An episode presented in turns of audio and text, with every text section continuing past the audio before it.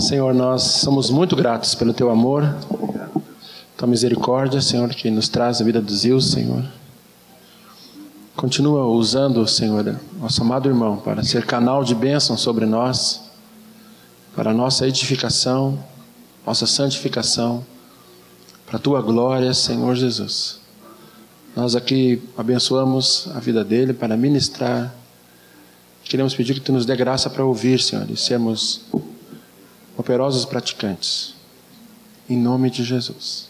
Amém.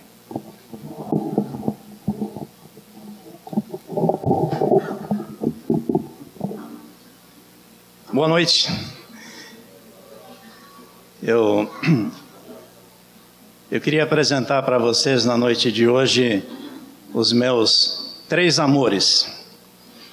E quando eu digo três amores, é, não são os, não é o amor da minha vida pela pela Irma, mas é, depois dela os, as três áreas onde Deus me, me convocou e, e, eu me apaixonei. E hoje quando eu vi esses é, o Nick e o Márcio é, convidando os que não conheciam Jesus ainda, eu me lembrei, eu quero dizer assim, que esse é um dos meus amores. Ah, o projeto de Deus, assim, de é, ser minhas testemunhas, tanto em Jerusalém, como em toda a Judéia e Samaria e as, até os confins da terra. Há anos atrás, muitos anos, eu li aquele é, poema épico de é, me fugiu o nome agora, que escreveu a Divina Comédia, Dante Alighieri. Ele não é a história dele que eu queria contar, eu nem sei se ele chegou a se converter, mas ao descrever no poema dele é, o céu e o inferno, ele descreveu o inferno de uma forma assim chocante que nunca mais é, saiu da minha memória. Ele escreveu, descreveu o inferno e escreveu assim, na, na visão dele, o que estava escrito no, nos portais do inferno: Deixai de vez toda a esperança, ó vós que entrais. Eu nunca vi uma frase mais chocante do que essa. Deixai de vez toda a esperança, ó vós que entrais. Eu não queria ter dito essa frase antes desse grupo sair, porque, se bem que um pastor me disse uma vez, eu preferia que é, vocês chegassem assustados no céu do que tranquilos no inferno, né? Então, com a, com a manchete essa, né, esse portal, é, poderia assustar eles, mas eu até poderia ter dito, né, porque seria melhor que eles chegassem assustados no céu do que tranquilos no inferno. Então, essa frase sempre me, me, me acompanha e, e eu creio assim, queridos, que não há uma das coisas mais terríveis que deve ser no inferno é a memória. A lembrança de oportunidades que não foram aproveitadas. Inclusive, não sei se tem mais alguém aqui que não foi lá para essa linha, mas uh, nos lembrarmos, ou as pessoas lembrarem que estiveram tão perto da salvação e não aceitaram o convite amoroso de Jesus, por toda a eternidade serem lembrados, deve ser uma coisa terrível e dolorosa. Mas graças a Deus que quem está com o nome no livro da vida, levanta o braço. Amém. Bem-vindos ao reino. Eu, eu queria dar uma passada com vocês é, num, num, num PowerPoint muito rapidinho. Não é o tema da noite, mas como dentro de algumas semanas nós estaremos viajando é, para Cuba é, com uma equipe de seis irmãos de Porto Alegre, Curitiba, Tubarão e Vitória Espírito Santo, um dos discípulos do pastor Vince. Eu queria que nós dessemos uma olhada e gravássemos para interceder é, muito, muito rápido, sem grandes comentários, né? E aqui é, nós temos uma ideia do que é mais ou menos um enxoval que nós temos entregue aos pastores em Cuba Ali tem um pouco de tudo: tem Bíblias, tem guarda-chuva, tem uh, camisas, enfim, aquilo que dá para ver, até um pacote de café. Né? É, podemos ir adiante. Isso é do, do projeto passado: os corvos chegaram, que é aquela expressão que a esposa de um pastor uh, pronunciou, né? Os corvos chegaram, ela gritando para o marido quando nós estávamos entrando pelo porão. Aqui é a chegada. E eu queria que nós aproveitássemos hoje para interceder pelo pastor Alejandro. Ele está completando o sexto mês é, enfermo. O câncer vem consumindo ele, um jovem de 46 anos que em 17 de março ele foi hospitalizado, né? Abril, maio, junho, julho, agosto, setembro e já passou por diversas cirurgias, diversos procedimentos médicos e até hoje não conseguiu sair do leito. E é um homem que não tem o direito de morrer, é, humanamente falando, porque é alguém que a igreja de Cuba necessita urgentemente Seguramente ele é responsável pelos mais de 3 milhões de cubanos que hoje são nascidos de novo, né? Essa aqui é na casa do pastor Alejandro, ele aparece ali eh, entre os, os irmãos eh, Bandeira e, e Guga, que são dois irmãos de Curitiba, né? Aqui está o pastor Bandeira e, e eu, nós estamos nos preparando para pegar o voo para a Ilha da Juventude, onde está Daniel Gonzalez. Vocês lembram aquela história dos cinco dólares, né? Aquele moço que entregou cinco dólares para serem levados aos confins da terra, e porque ele nunca poderia sair de Cuba, né? E aqueles cinco dólares se transformaram em, em, em grandes somas, grandes valores, né? Ele hoje está na Ilha da Juventude e uh, já é, é, pastor ali. Ele não foi aos confins da terra, como ele diz, mas Deus trouxe os confins da terra até ele, porque ali estão as grandes universidades para o terceiro mundo, latinos, asiáticos, etc, etc. Né? Aqui está a, a igreja do pastor Alejandro, num dos seus cultos dominicais, cultos de cinco horas. É, aqui está a família do pastor Alejandro, né? a sua esposa Álida, Ariel, Adiel e Abdiel os três, os três filhos. E esse homem é aquele homem que eu queria que nós intercedêssemos. É é o homem, é o homem de Cuba, o pastor mais importante. Eu ter uma ideia, a, a congregação dele em Havana tem 600 células, seguramente já tem mais de 600, porque esse era o número do ano passado.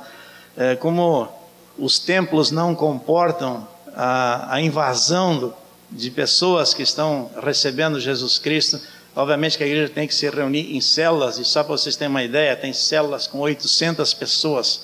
Ou seja, a congregação dele tem mais de 100 mil pessoas em, em Havana, né? Aqui está um templo tombado, não pelo patrimônio histórico, mas pela retroescavadeira e tratores do governo cubano, né, que derrubou esse templo. Mas Deus deu um carramanchão para gerar uma sombra para os irmãos Pastor Bernardo é o segundo da esquerda para a direita ali. Então a, a igreja segue a sua marcha a despeito de perseguições, etc. Né? Aqui é um grupo de ensaio da mesma congregação, misturado com uh, a nossa equipe, que com seus instrumentos musicais, uh, colaborando para o culto de logo mais. Aqui é, estamos carregando a, o carro que a, Igreja do Brasil conseguiu comprar para o pastor Alejandro. Aqui, isso aqui é um ano atrás. Dentro desse ano aconteceu uh, todo esse ataque do inimigo afetando a saúde dele, né? Aqui nós estamos preparando para seguir para o oriente da ilha. Aqui é um, é um pouco de quase tudo que nós levamos. Não está na ordem cronológica, essa foto devia ser a primeira, mas uh, expert em PowerPoint como eu, então tudo pode acontecer, né? Então, uma, curiosi uma curiosidade, né? Em Cuba a carona é compulsória, né? Então os amarelinhos eles estão postados nos pontos de ônibus, etc., obrigando a todas as pessoas a, a darem carona, né?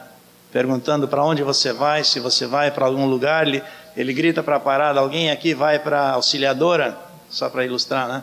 E quem foi para a auxiliadora está convidado a embarcar no carro eh, indicado pelos amarelinhos, né? É a maneira de contornar o problema de transporte coletivo, né? Uh, não existe McDonald's e nem Pizza Hut e nem outros, então os restaurantes são uh, assim clandestinos, né? uma família que cria frangos e patos, etc., né? E então dá a volta pelos fundos e a gente almoça ou janta com a própria família, né? Obviamente pagando em dólar, né? E esse é o nosso ministério ao longo da ao oriente da ilha de entregar para cada pastor uma sacola que tem cinco Bíblias, uma camisa, é, uma, uma cueca ou meia, ou enfim, é, algum comprimido, algum medicamento, caneta esferográfica, creme dental, sabonete, guarda-chuva, um pouco de tudo, né? Carga pesada. Alguns vieram de bicicleta, outros vieram de charrete com, com tração animal, etc. Né? E aqui eh, estamos fazendo um remanejo, tirando as malas do carro para formar novas, novos pacotes para os pastores que vamos encontrar nas próximas, próximas milhas. Né? Aqui na próxima imagem está Álida. É, é, acho que essa foto falhou, mas Igreja Batista do Aposento Alto, né? Esse, esse casal aqui, pastor Roberto e Maria, ficaram 35 anos confinados no sótão do seu, do seu prédio. É, recentemente, acho que um ano e meio atrás, foi devolvido esse, esse prédio. Então, é um ponto de parada obrigatório. Ele é professor do Seminário Batista. E sobre a cama está aí o enxoval que nós uh, dedicamos a eles. Né? Aqui, o Seminário Batista de Cuba Ocidental, o reitor, pastor Hermes Soto, nos convidando para o almoço, mas para nos convidar para o almoço, nós temos que providenciar todos os gêneros alimentícios que eles uh, podem precisar 50 bandejas de, de, de, carne moída, 50 frangos, enfim, tudo. Uh, não, é, não é a solução, mas pelo menos por algumas semanas eles estão providos de, de, de alimentos, né? E depois uma parada obrigatória na Praça da Revolução, onde o centro de, onde eh, Fidel Castro é o centro do poder, como a gente diz, né? Esse, esse largo aqui, eles dizem que cabem 3 milhões de pessoas em todas as suas transversais, né? E ali está o Che Guevara, o ídolo que até hoje eh, fascina os, os cubanos talvez mais popular que o próprio Fidel Castro. E aqui para ter uma ideia, esse aqui é um supermercado cubano e, e cada cubano está cadastrado em um supermercado em toda a ilha. Ele não pode ir para o supermercado uh, real ou, ou, ou Big ou qualquer outro, não. Ele está cadastrado num supermercado e esse supermercado é assim que vocês estão vendo, né? Pode passar outra imagem para ter uma ideia. Não tem absolutamente nada, porque cada cubano recebe a cota de alimentos. Ele pode comprar o alimento que o governo é, lista para ele. ele. Esse mês ele poderá comprar é, tantos quilos de arroz e 300 gramas de feijão. São tudo assim quatro ovos, 300 ml de azeite e assim por diante, né? Aqui o livro Uma Vida com Propósito está sendo distribuído, o pastor Alejandro está ali.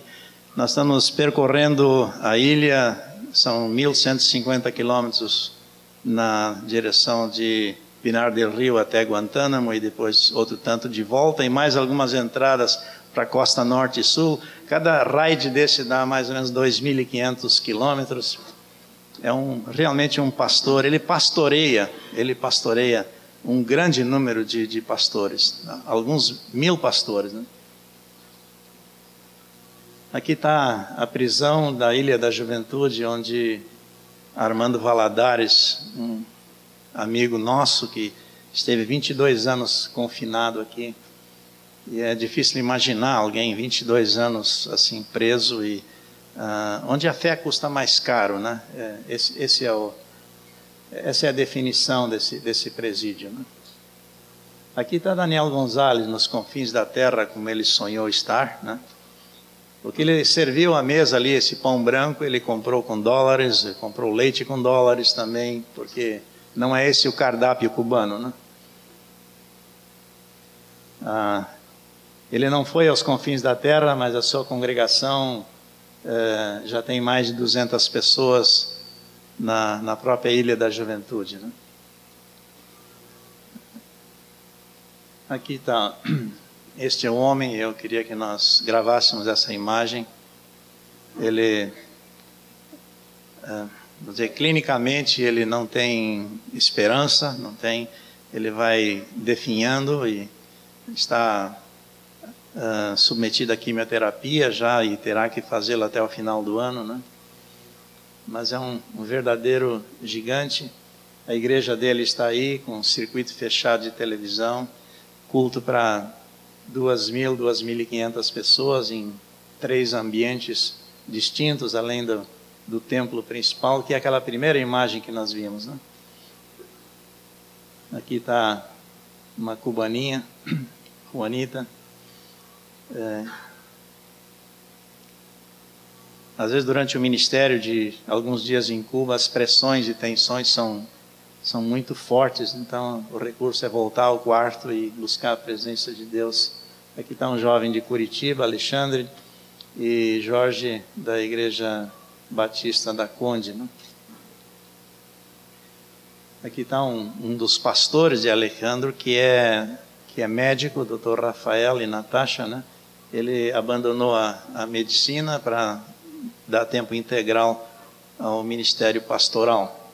Esse é o homem que nós queríamos levar para Guiné-Bissau como pastor, como médico e, e, obviamente, como pastor também, mas o governo cubano é, caçou a permissão. Ele estava no aeroporto para embarcar e foi impedido, e até hoje não foi lhe dada licença de sair de Cuba para ser missionário nosso em Guiné-Bissau. É inacreditável, mas essa é a Kombi anterior de Pastor Alejandro e ele ainda tem, porque a posse de um veículo em Cuba é vitalício, né? não pode vender a não ser para o próprio governo. Né? Essa Kombi ela completou 1 milhão e 300 mil quilômetros. É uma Kombi do ano 61 com uma carroceria 74 em cima, né? E, e eu mesmo devo ter feito alguns, né? Talvez é, 20% dessa quilometragem toda, né? Ali atrás está o antigo palácio do governo, né? Não é ocupado mais por Fidel Castro hoje, era de Fulgêncio Batista, hoje é o Museu da Revolução. Tia Maria do Aposento Alto, uma heroína, uma pregadora junto com seu esposo, é, pregando o Evangelho durante todo esse tempo, desde a, de 59 até hoje, né? Assembleia de Deus, Pastor Braulio. Eu lembro numa, numa das viagens que o Nick esteve, nós levamos roupa para os pastores, a gente calcula mais ou menos o manequim, né? E então eu falei para o Nick e para o Toto, é, abre o carro e, e vê uma roupa apropriada para o pastor, para a esposa, etc. E eles foram. À noite nós fomos assistir o culto, eu disse, eu disse para o Nick, Puxa, Nick, nós trouxemos roupa. Olha, olha a pinta desse pastor, a roupa bonita, assim. Ele, mas, mas vou, essa é a roupa que nós trouxemos. Né?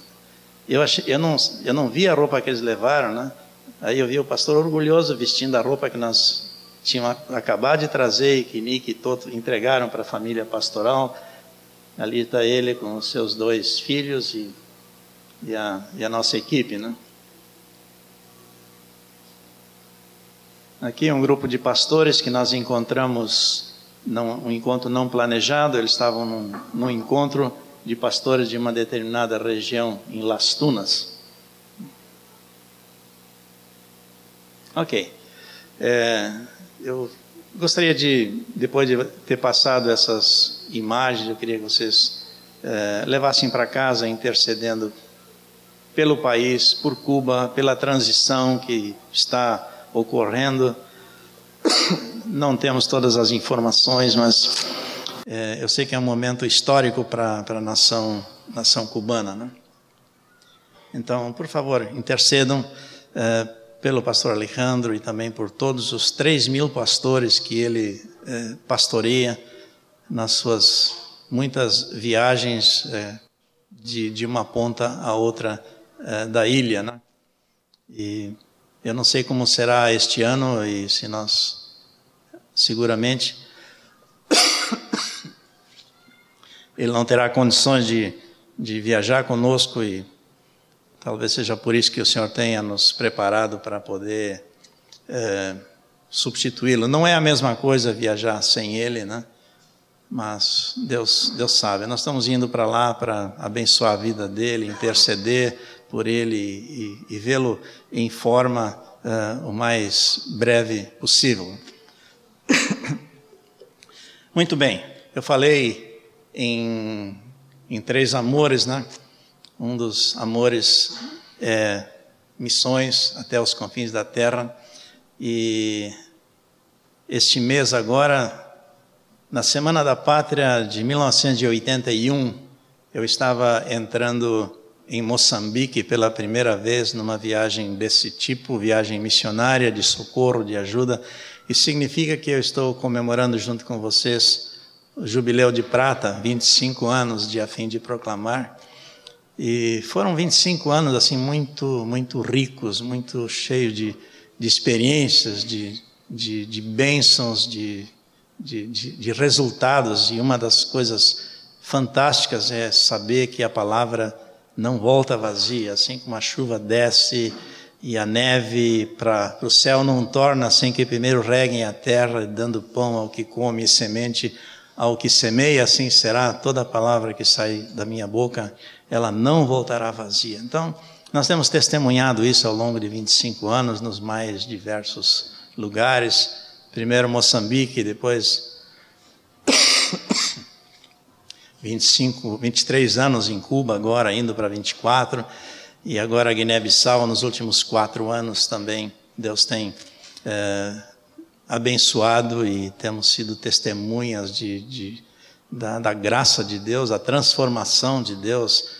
Poderia passar uma noite falando sobre qualquer um desses países onde, onde Deus tem atuado e tem usado as milhares e milhares de Bíblias que vocês ajudaram a, a entregar. Muitos de vocês participaram das entregas, né? mais de 150 participantes nesses anos todos participaram e fizeram parte desse projeto de entregar pessoalmente nas mãos de pastores e líderes todo o material, todo o material que eles precisam, que vão desde, você tira aquela carga pesada, aquela a Bíblia, a Bíblia com bicicleta e tudo, né? E só, não é somente uma Bíblia, mas diversas, diversas Bíblias, né? E deixa-me dizer agora, eu poderia ficar falando sobre missões, que é uma, uma, uma, uma paixão. Jorge Feister chegou apenas hoje em Emberém, depois de ter saído em 19 de 19 de quê? 19 de agosto daqui, né? E foram 20, quase três semanas de desafios e de lutas em Bissau, o carro que não ficava pronto, etc. Hoje ele, ele chegou, me ligou de Bissau, de, de Emberém, estou chegando finalmente em casa e entende? Um carro que é, que ele mesmo montou, uma Toyota, comprou um cabeçote, todos os acessórios, né? montou peça por peça, testou o motor e lá foi ele carregando toda a sua bagagem para Iemberém, para reiniciar o ministério por mais quatro anos. Queridos, deixa eu dizer o que, que eu queria compartilhar com vocês. Talvez haja uma, uma distância muito grande entre o que eu falei até aqui, até, até esse momento, mas eu queria compartilhar alguma coisa assim muito assim importante na, na que, que foi na minha vida e, e que deu certo e eu imagino que eu esteja cercado de netos hoje aqui, e eu queria passar adiante alguma coisa muito importante. E se eu tivesse que colocar um título na, na, na, palavra que eu quero compartilhar com vocês, eu diria o seguinte: salvando o casamento antes de começar. Eu sei que a maioria de vocês não, não casou ainda, né? Um e outro está casado aqui, e eu dou graças a Deus assim pela pela vida de vocês, né? Pelo é, padrão dos fiéis. E quando nós lemos assim as manchetes dessa, dessa semana, quando cinco jovens, por exemplo, foram, foram mortos, morreram num acidente saindo de uma boate de madrugada, E eu fico imaginando de, de que lares, de que famílias saíram esses, esses cinco jovens, que, só para pensar uma ilustração, os jornais estão, estão repletos de, de informações desse tipo, né? E, e eu dou graças a Deus, e eu queria, assim, talvez começar com o meu próprio testemunho, quando no ano que vem, Irma e eu completamos 50 anos de casados. Passamos pelos 49 agora, em 4 de maio. E no ano que vem nós completamos 50 anos. E é uma deliciosa aventura que Deus nos permitiu viver. E, e eu queria, assim, uh, repassar alguns, algumas experiências ou princípios bíblicos que realmente funcionaram na nossa vida, porque a palavra é, é infalível. E nós, a geração desse tempo aqui, tem uma enorme responsabilidade o mundo está sem referencial, está sem padrões, está sem referências. E nós somos aqueles caretas, aqueles caretas divinos, que estamos aqui para mostrar ao mundo uh, o que eles ainda não, não conhecem. E eu queria convidá-los a dizer bem-vindos a esse maravilhoso mundo dos caretas. Né? Quando, há 40, mais de 49, em 1954. Deixa eu dizer assim, há dois dias atrás eu estava, entrei no nosso dormitório e encontrei a Irma olhando para um pequena galeria de fotos na parede, né? Ali estava a foto dela aos 14 anos, estava a minha aos 18 e depois outras com um pouco mais de idade. E e foram, foi, foi assim mais ou menos a idade em que nós nos conhecemos, depois veio é, foto de noivado e de casamento. Ela vira para mim, está com lágrimas nos olhos e disse assim: Como foi lindo, como foi maravilhoso.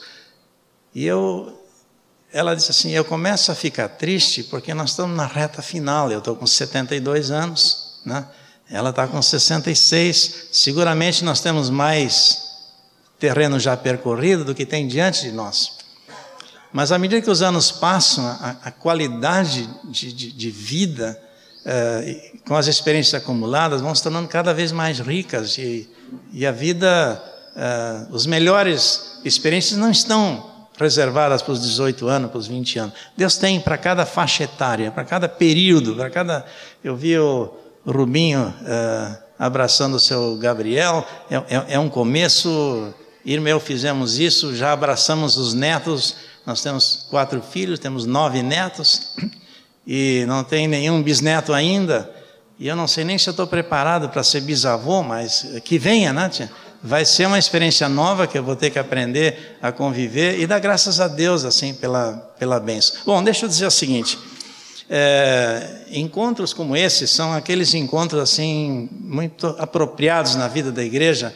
E cada um de nós tem tem assim sobre a sua testa um, um, um cartaz que poderia dizer assim é, sorria você está sendo é, filmado você está sendo conferido comparado é, avaliado e escolhido ou descartado né? Então, essa é a sua chance, e eu queria assim que nós estivéssemos preparados para ser uma boa escolha, entende?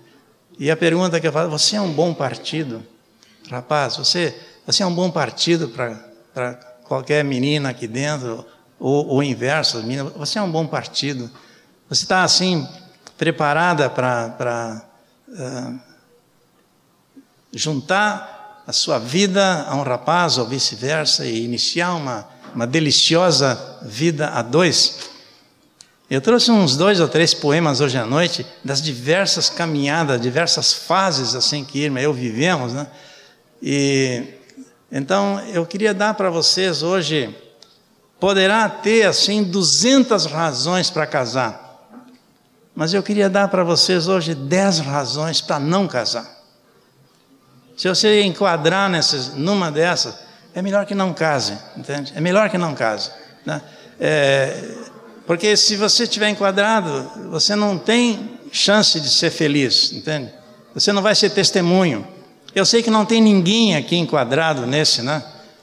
Ou uso esse tema ou vou ou troco de tema? Vai firme? Ah, há muitos anos atrás, um pastor, assim, vamos dizer a palavra famoso, ele chegou na, na reunião de jovens da Conde e disse assim: Eu tenho três temas para você escolher, né? É, para eu ministrar. Um homem super inteligente, é, os reflexos condicionados da psicanálise, a doutrina do Espírito Santo e dez razões para não casar. Ele não deu dez razões, ele falou em namoro, noivado e casamento. O que, é que vocês querem ouvir? Bom, foi unânime: namoro, noivado e casamento. Né? E, então eu não fiz a pergunta hoje à noite, mas eu queria compartilhar com vocês é, dez, dez razões. Claro que isso aqui não é exaustivo, não, não, mas ah, se você puder escapar dessas dez razões aqui, você tem uma enorme chance de ser bem sucedido no casamento. E quando. Ah, ah, vocês já, já me ouviram contar isso? Quando há 40 e 50 anos atrás, porque não foi no casamento, quando eu cheguei na padaria do meu pai, trabalhando no turno da noite, e troquei de roupa para trabalhar.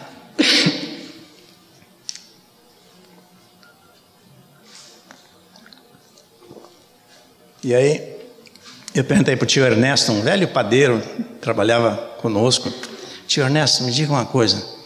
Ele sentiu que eu estava voltando, tinha visitado a Irma e pelo turno da noite as visitas eram muito limitadas no horário, etc. O senhor está casado há 25 anos, o senhor continua apaixonado por sua esposa? Tio Ernesto parou um pouco e disse: Olha, filho, vou dizer uma coisa. Eu sei onde tu quer chegar, mas isso aí que tu está sentindo não dura, dele assim. Isso aí, isso aí não, não dura. É bom ter alguém que, que, que cozinha, que lava, que cuida da casa, né, tudo, mas isso aí não dura. Naquele, naquela ocasião, o tio Ernesto me deu assim um, um balde de água fria, assim. Aí eu voltei, conversei com a Irma no próximo encontro, disse, Irma, o tio Ernesto disse que o que nós sentimos um pelo outro não vai durar. Sabe, naquele, naquela, naquela noite, à luz das estrelas, como convém, nós fizemos uma aliança, nós dois, 50 anos atrás. Se isso vai, se isso para ou termina, não dura, para nós não vai terminar. Fizemos uma aliança de que nós faríamos tudo o que fosse possível para que a nossa vida fosse uma vida bonita, uma vida romântica, que nós cuidaríamos bem um do outro. E eu louvo a Deus por essa aliança, porque não foi assim um mar de rosas. Mas Deus estava nos preparando para Mateus capítulo 7. Aquele que ouve essas minhas palavras e as pratica será comparado a um homem prudente que edificou sua casa sobre a, a rocha. E desceram as chuvas, e subiram as águas, e sopraram os ventos, e deram com ímpeto contra aquela casa. Mas ela não caiu, porque ela estava edificada sobre a rocha. Queridos, eu vou lhe dizer uma coisa. Irmã e eu entendemos um bocado de tempestade, de inundações e de tragédias e de ventos contrários de todo tipo. E uma das experiências vocês ainda são testemunhas, nós ainda estamos vivendo uma delas que vem desde o acidente do Kiko, quando ele sobreviveu àquele afogamento na piscina em São Paulo. E essa experiência não terminou, mas nós continuamos edificados sobre a rocha, e nem mesmo essa experiência pôde nos, nos demover assim da, de toda a felicidade que Deus reservou para honrar o projeto que nós fizemos. Então, é, a primeira coisa que eu digo assim, para não casar, se for amor à primeira vista, entende? Não, eu quero dizer o seguinte: não, o amor à primeira vista não faz parte. Já ouvi inúmeras vezes alguém dizer assim: botei os olhos nele ou nela, em 90 dias nós estávamos casados. Bom, que geralmente é o tempo que leva para durar o casamento também, né? 90 dias depois já começam as brigas e, não raro, assim, a separação, né? E pode até ser que seja ele ou ela, mas que vocês precisam dar um tempinho maior para avaliar, para orar, para fazer essas alianças que eu estou sugerindo aqui. E o que acontece é que ele ou ela diz assim, ah, mas ele é um gato, ela é uma gata. É por isso que tem tanta gente arranhada assim, né? Porque casa, casa com gato, casa com gata, né? Sai arranhado. Então, é, se é por amor à primeira vista, viu? Toma cuidado, né? É, também você não deve casar por nenhuma forma de rebelião, entende? É, vou casar só de bravo porque está em, em, litígio com os pais, etc. Ah, de repente pode até ser a pessoa certa, não, não quero nunca descartar, Deus, Deus tem seus caminhos, né? lá adiante, na curva do caminho, tudo pode dar certo, entende? mas é, não num clima de, de, de, rebelião de pais e filhos, etc., etc., de insubmissão à autoridade, etc. Então, é, por nenhuma forma de rebelião a escolha deve ser feita, né? Eu também, eu, eu queria, depois se vocês quiserem mais dados, nós podemos, em terceiro lugar, casar para livrar-se da solidão. Estou sozinho, morando num quarto de pensão, entende? É, quando a, a, a motivação se restringe à solidão, é quase a regra que a pessoa continuará solitária e sem condições de fazer feliz ao seu par. Tudo que ele vai saber é conversa de elevador. Conhece conversa de elevador? Quando duas pessoas entram que não se conhecem dentro do elevador, está frio, está quente, né? É, etc. Né? E, enfim, um diálogo sem graça, sem começo, sem fim. Né? Geralmente não tem fim, porque a porta abre, um deles sai. Né? Então, sobra conversa de elevador nesse relacionamento. Também, queridos, não, não case se for por um sentido de obrigação. Né? É, às vezes tem um a pessoa tem um sentimento de culpa em romper o namoro ou o noivado, temendo a repercussão ou escândalo quer pelo tempo, quer por serem pessoas de alguma projeção, filho de presbítero, filho de diácono, filho de né, alguém influente, né?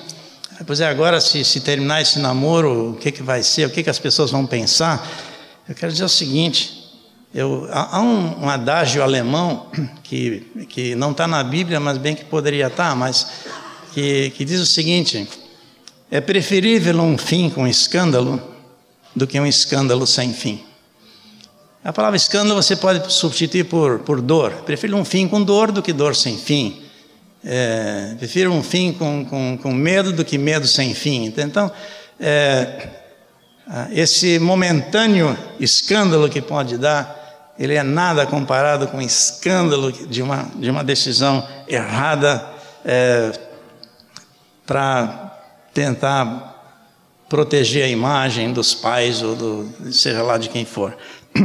por motivos financeiros, entende? Bom, aquele ali está cheio da grana e tal, tem um bom partido, né? Então, então está é, tá aí uma motivação que não não está absolutamente nada é, correta, né? E vamos unir as fortunas ou então a miséria com a fortuna, né?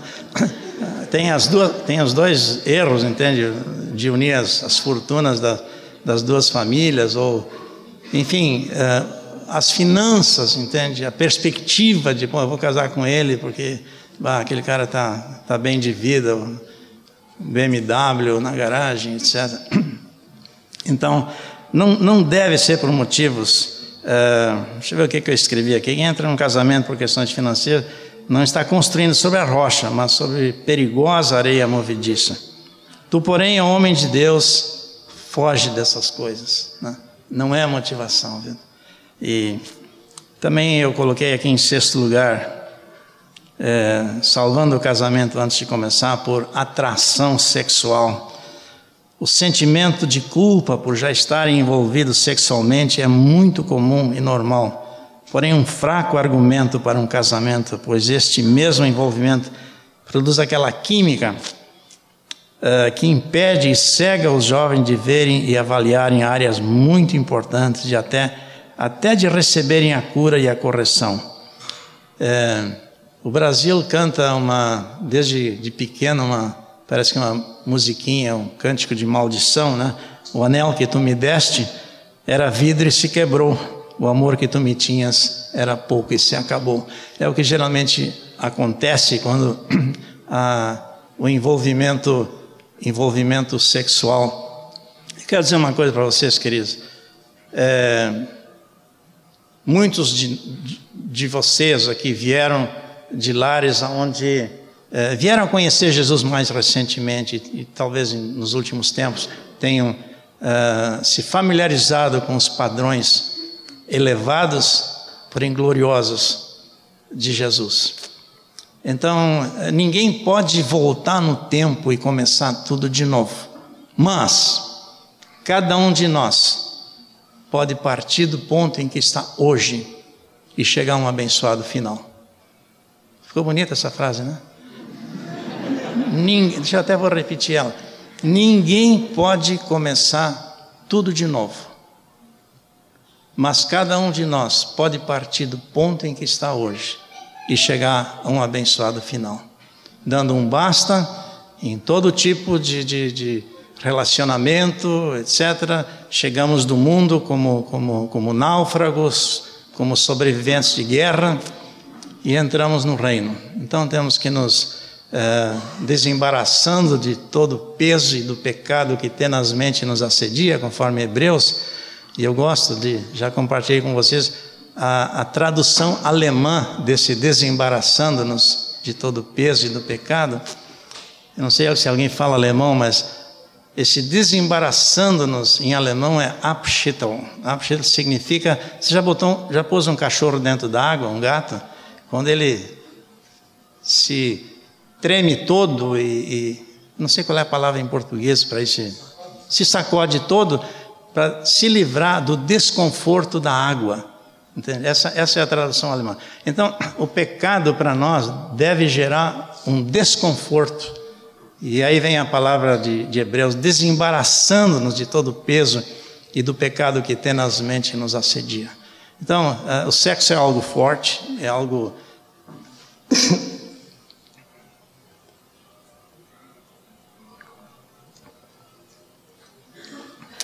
É, precisa gente cheia do Espírito Santo para levar uma vida bonita, uma vida da qual nós não temos, não vamos ter nada que nos envergonhar no futuro. Né?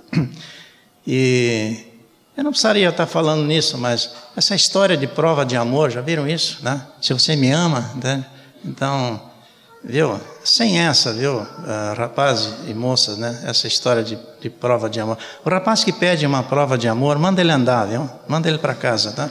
Então, é, vai buscar prova em, em, outro lugar, né? Então, é, nós somos chamados para uma vida de, de pureza e de, e de santidade, né? Aqui eu estou indo mais longe, até por motivo de gravidez, né? é, muita coisa se perde, entende? O, a, a, o, envolvimento sexual aconteceu, aconteceu a gravidez, entende? E aí vem até a tentação de aborto, né, para livrar a, a, imagem, né? Então, eu, eu, eu, queria dizer o seguinte: a gravidez, é, ela não inibe ou não isenta da responsabilidade, né? Se houve a gravidez, eu não aconselharia alguém a casar por causa da gravidez, mas sem dúvida alguma, ambos terão que arcar com o ônus, com a responsabilidade, com o sustento e com todos os efeitos colaterais da experiência. Isso nos deveria levar a uma profunda reflexão a respeito de, de prova de amor, a respeito de envolvimento uh, sexual, etc., antes, antes do casamento. Então, uh, a, a, minha opinião toda pessoal e, e eu não tenho nenhum uh, problema de estar compartilhando isso, né? Eu não, especialmente assim, relacionamento uh, fortuito, sei lá, recém começando e foi longe demais e tal. Então nada construído, entende? Então é uma, é uma situação muito muito difícil, entende? Então é bom tirar esse cachorro d'água, né? E desembaraçar de todo o peso e do pecado que tenazmente nos assedia. Então, não é por, por gravidez que o casamento deveria acontecer, né? E também, vamos dizer, quando acontece a gravidez antes do casamento, as estatísticas falam, e quem compartilha isso é Jaime Kemp, é um, é um expert em Ministério de Família no Brasil, é, voltou recentemente para os Estados Unidos, mas é, o casamento, por exemplo, oitavo lugar, que não deve, razões para não casar, é por pressão da, da família, da sociedade, dos, dos amigos, né? É, quem de vocês já não já não, não, não vivenciou uma cena dessa, um retiro, um, uma, uma, um acampamento, né? Daqui a pouco o rapaz senta junto com a moça por coincidência e aí começa, ou oh, aí, hein, né? É, e a pressão vai indo, entende? Eles vão chegando no fim, eles estão casando por vergonha, entende? Porque a, a pressão da, da, do, do, grupo se torna tão grande, e talvez a pressão da família, olha, eu vi o fulano com a fulana, né? Quer dizer, foi apenas porque os dois lugares que sobraram foram aqueles, né? Nada a ver, assim, com... Então, é, nenhuma forma de pressão de pessoas da, da, da, da sociedade, da igreja, ou seja lá, de quem for, entende? Não, não é motivo para o casamento, né? Então,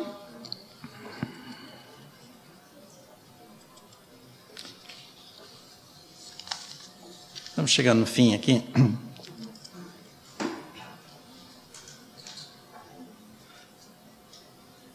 Eu, nesse final aqui desse item, né, eu, queria, eu escrevi o seguinte, que casamento não é para covardes, egoístas, soberbos.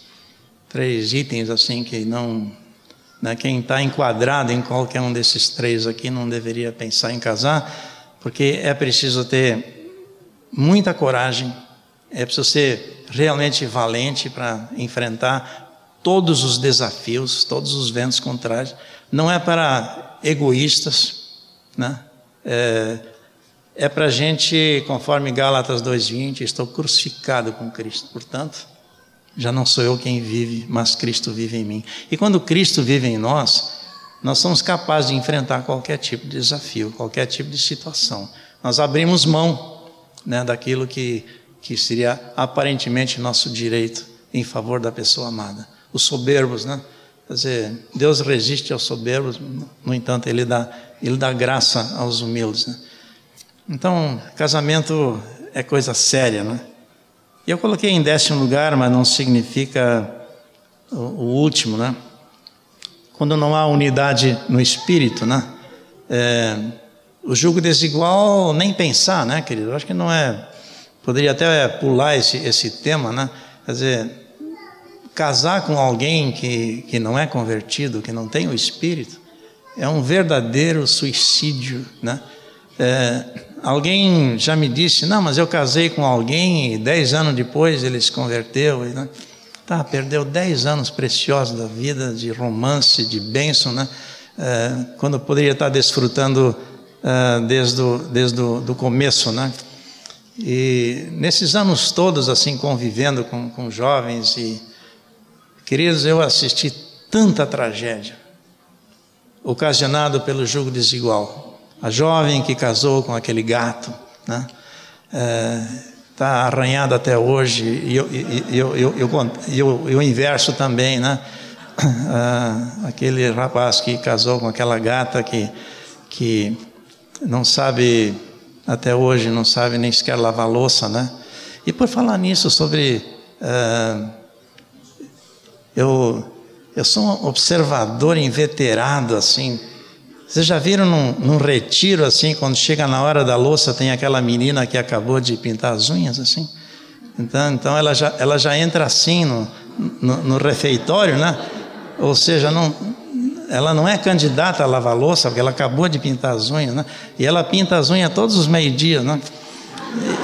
E, e, outras situações assim, onde você está sendo filmada, entende? Né? É, por isso, não somente sorria, mas é, é, muda, muda de atitude. Né? Ok, não há unidade no espírito. Eu, é, esses dias atrás, eu ainda estava é, no aniversário de um pastor e encontrei ali é, um casal que contemporâneo nosso, é onde, onde ele fez de todas as promessas, né? trazia ela para o ensaio do coral e para o culto, né? Depois começou a fazer chantagem, pois é, meu único dia livre, você está lá no culto e nós podíamos estar passar o dia juntos. E de repente Jesus se torna o rival dele, né? É, porque obviamente ele não conhece Jesus, então não estão na unidade é, do Espírito, né? E, queridos, deixa eu dizer uma coisa: nós estamos casados há 49 anos, né? E eu não sei expressar de outra forma, entende? Mas deixa eu ver uma coisa. Quando eu, na, naquele 20 de setembro de 1954, agora em 20 de setembro, foi, foi o dia que eu conheci, conheci a irmã não, foi o dia que eu botei os olhos nela e disse ela, né? Eu a conhecia desde dois, três anos de idade, entende? Convivendo na, na, na rua do parque, ali onde ela morava, né? Mas foi no 20 de setembro, quando ela tinha, eu não, talvez não devesse dizer a idade, mas ela tinha 14 anos. Não casamos, obviamente, mas quando eu olhei para ela aos 14 anos, essa é a foto que ela olhou na, na, naquela, onde as lágrimas vieram, né? Ela Deus me disse assim: ela. Eu não precisei procurar mais, eu só tive que esperar o tempo, o amadurecimento, etc. Né? Mas, uh, há um tempo atrás, ou melhor, depois dessa data, eu escrevi o seguinte: Eu hoje voltei ao sótão das lembranças e reminiscências, revirei, revirei, e voltei a 20 de setembro. Quase 50 anos, mas ainda lembro um olhar, uma rosa, e ela caiu como um patinho. Aliás, essa expressão foi ela, foi ela que usou, né? Tu deve estar dizendo que eu caí que nem um patinho e tal. Mas é por isso que eu incluí aqui. Eu não ia escrever se não, ela não tivesse dito. E eu também capitulei. A paixão que eu então sentia, ao tempo e às circunstâncias resistiria, seria possível olhar para ela um dia e nada mais sentir? Seria possível um tão doce e forte amor desintegrar-se pelo tempo ou mesmo pela dor? Não, jamais nós decidimos. Pois algo que nasce no coração de Deus resiste ao tempo, espaço e até aos céus. Pactuamos uma eterna lua de mel e iniciamos uma bela vida a dois. Rimos e choramos não muito depois. Passamos por altas montanhas, vales profundos e lindos roseirais. Nós nos conhecemos num roseiral. E corredores de hospitais. Dobramos os joelhos, cantamos hinos, choramos e rimos, ou nos calamos diante do Senhor. Pois mesmo depois do pior inverno, como diz Cantares, aparecem as flores na terra.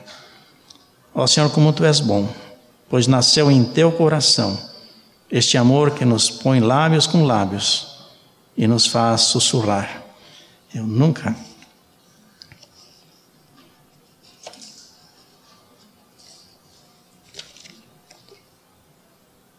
deixarei de te amar.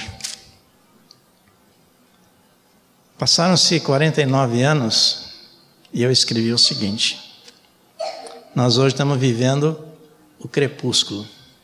Crepúsculo é a hora mais linda do dia, né? Eu lembro que a, na viração do dia Deus vinha encontrar Adão e Eva no paraíso, né? Então, o crepúsculo para mim traz uma beleza muito grande. Então, eu escrevi assim: um céu de azul e ouro. No crepúsculo, ao pôr do sol, no momento mais lindo e lento do dia, os pássaros em revoada alegre e divina coreografia despedem-se do dia que declina também as flores exalando o seu mais doce perfume. São cores, odores, movimentos de alegria, deixando na terra suas marcas. Enfim, os céus proclamam a glória de Deus.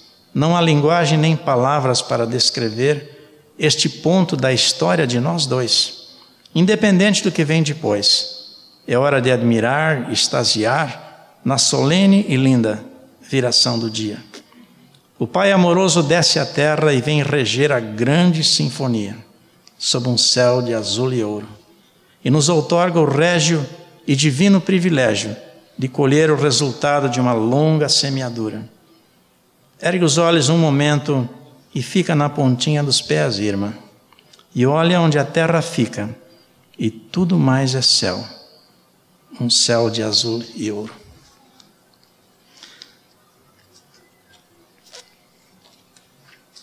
A vida dois é. Ela depende muito de nós. Vocês estão começando, já começaram. Como eu disse, ninguém pode voltar no tempo, mas cada um pode partir do ponto em que está hoje para chegar a um abençoado final. Nós não somente temos o direito de desfrutar das bênçãos de uma vida com Deus, uma vida romântica, bonita, uma vida de serviço, uma vida onde a única meta, a, a, minha meta é fazer ela feliz, e eu sei que a meta dela é fazer, é me fazer feliz. E de, ela tem o projeto de fazer de mim um sucesso. Eu estou dizendo isso assim, sem. Né, é, ela vai ter que orar muito ainda para isso acontecer, mas a meta dela é que eu seja um cara bem sucedido. Né? E eu queria, junto com todo esse romance, eu queria assim é, convocar vocês hoje à noite para uma, uma aliança. Quando Paulo escreveu a Timóteo, ninguém despreze a tua mocidade, pelo contrário, torna-te padrão dos fiéis. Na palavra, no procedimento, no amor, na fé, na pureza. Eu sempre lembro quando eu estava no Seminário Batista de Cuba Ocidental, eu falei para os alunos, numa palestra na capela, né? É, cabe na, na mão esse, esse projeto, né? Palavra, procedimento, no amor, na fé, na pureza. Só que os cubanos ficou, ele está faltando. É que na tradução em espanhol tem e no espírito, a sexta uh, situação, né? Mas eu queria ficar conosco nessa noite na pureza. Eu queria, eu queria fazer uma aliança com vocês hoje à noite. Como eu disse, assim, nós viemos dos mais diversos lugares. Quer você já tenha tido uma experiência sexual, quer não tenha, ninguém vai. O que eu queria na noite de hoje, eu queria convocar vocês para serem os caretas do século, os, aqueles que, que vão é, dedicar ao Senhor uma vida de santidade e de pureza. Né? É, ou seja, eu queria ter até um anel para botar no dedo de cada um de vocês, rapazes e moças, entende? Mas quem, quem tiver afim de uma vida de santidade e de pureza, e nós vamos precisar disso mais do que nunca nos dias que nós vivemos hoje. Eu queria, assim, é, convocar vocês. Como eu disse, é, não importa o que passou, que é 5,17, 2 Coríntios, né? aquele que está em Cristo é uma nova criatura. As coisas velhas já passaram, e eis que tudo se fez novo. Tudo. Então, é, hoje, queridos, nós somos virgens em nome de Jesus. Estamos começando de novo, para valer, até o nosso encontro com Jesus. Eu queria, assim, abençoar a vida de vocês. É, nós somos um exército especial do Senhor Jesus. Eu, eu não queria constranger ninguém. Ninguém vai se entregar, eu já, né? Quer você tenha, quer você não tenha, mas que a partir dessa data você vai levar uma vida de pureza. Se o seu namoro está meio balançando, está tá, tá quente demais, tá?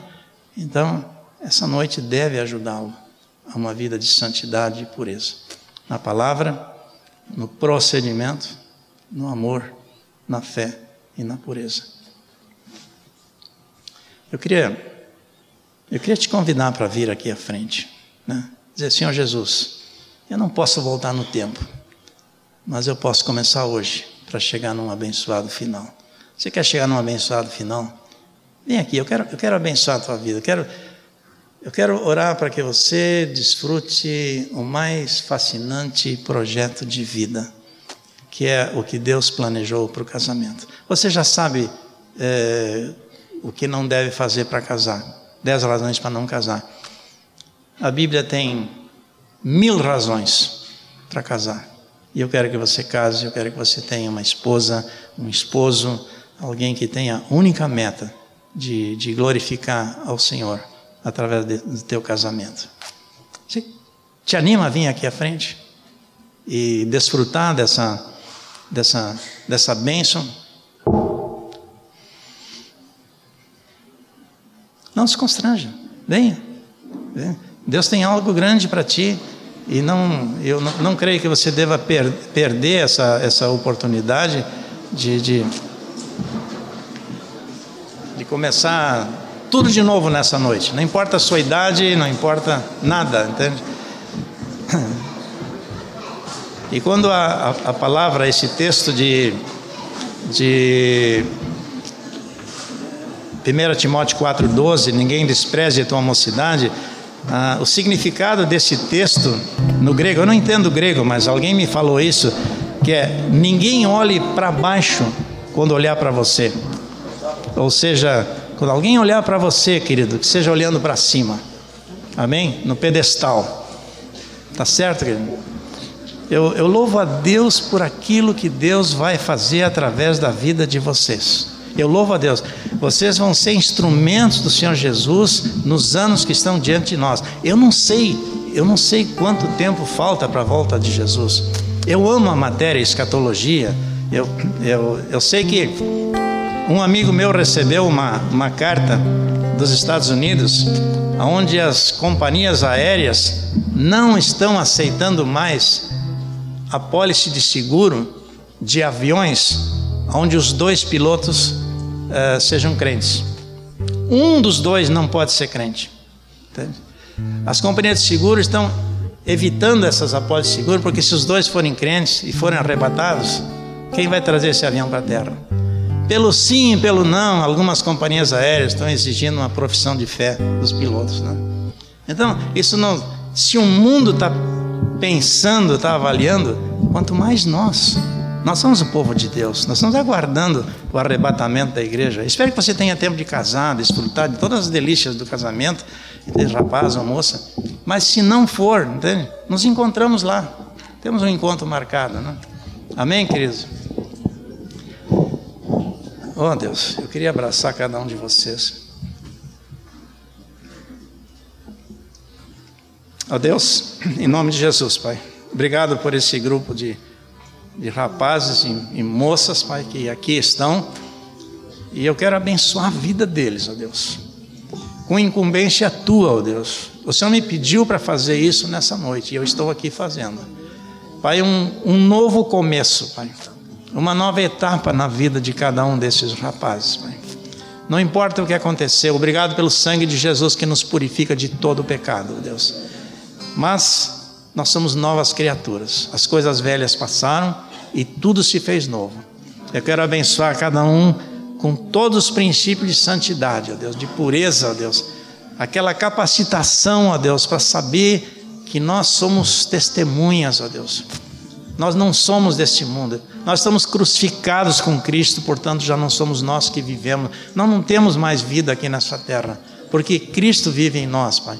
Cada um de nós pode nesse momento, botar a mão no peito e dizer: Senhor Jesus, eu te saúdo mais uma vez aqui dentro de mim. O Senhor não poderia estar mais próximo de mim do que está, porque a cada batida do coração, eu te sinto, Jesus. Eu te sinto, Jesus.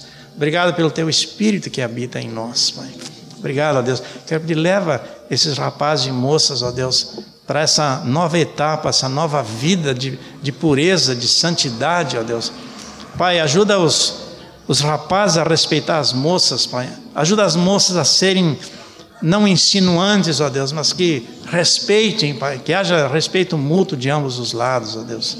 Tu sabes como fazer, ó Deus. E obrigado porque esses moços vieram aqui, moças, porque estão com o propósito de se desembaraçar de todo o peso e do pecado que tenazmente assedia e passar a viver os melhores anos das suas vidas, Pai. Os melhores anos das suas vidas, Pai. Os anos mais bonitos, Pai. As escolhas mais sábias, ó Deus. Obrigado, ó Deus. Obrigado, ó Deus. Eu abençoo a cada um deles em nome do Pai, do Filho e do Espírito Santo. Amém, Senhor. Amém. Amém. Aleluia. Tem um cântico apropriado para esse momento, é um momento histórico aqui, hein? um momento solene, né? É. Cântico, né?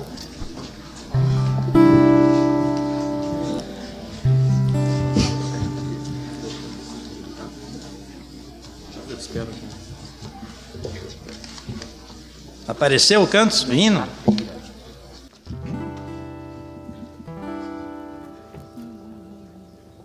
Estava pensando num cântico de. Não sei se todos conhecem, não sei se é a tonalidade, faz tanto tempo que eu não canto que eu. É outro cântico, Gustavo. Mas vamos.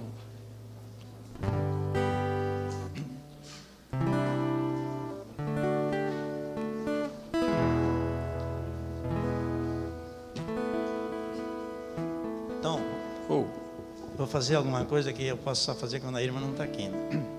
É, tiver mais um cântico, cantamos, né? Mas tem um cântico assim que acompanha a minha vida há muitos anos. né? Ó Salvador amado, a te entregar me vou, porque na cruz mostraste o amor que me salvou. Ó Mestre, dá que eu prove maior consagração em meu viver, em meu agir é teu meu coração. de novo, Ó Salvador amado, a te entregar me vou, porque na cruz mostraste o amor que me salvou. Ó Mestre, dá que eu prove maior consagração em meu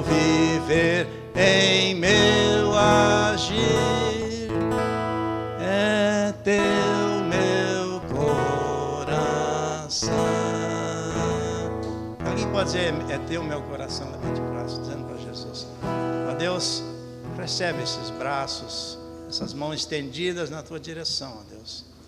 Obrigado que tu os aceitas e abraças com todo o coração, ó Deus. Obrigado pela alegria que vai no teu coração, Senhor, por ver essas mãos estendidas. Em meu viver e em meu agir, é teu meu coração. Amém.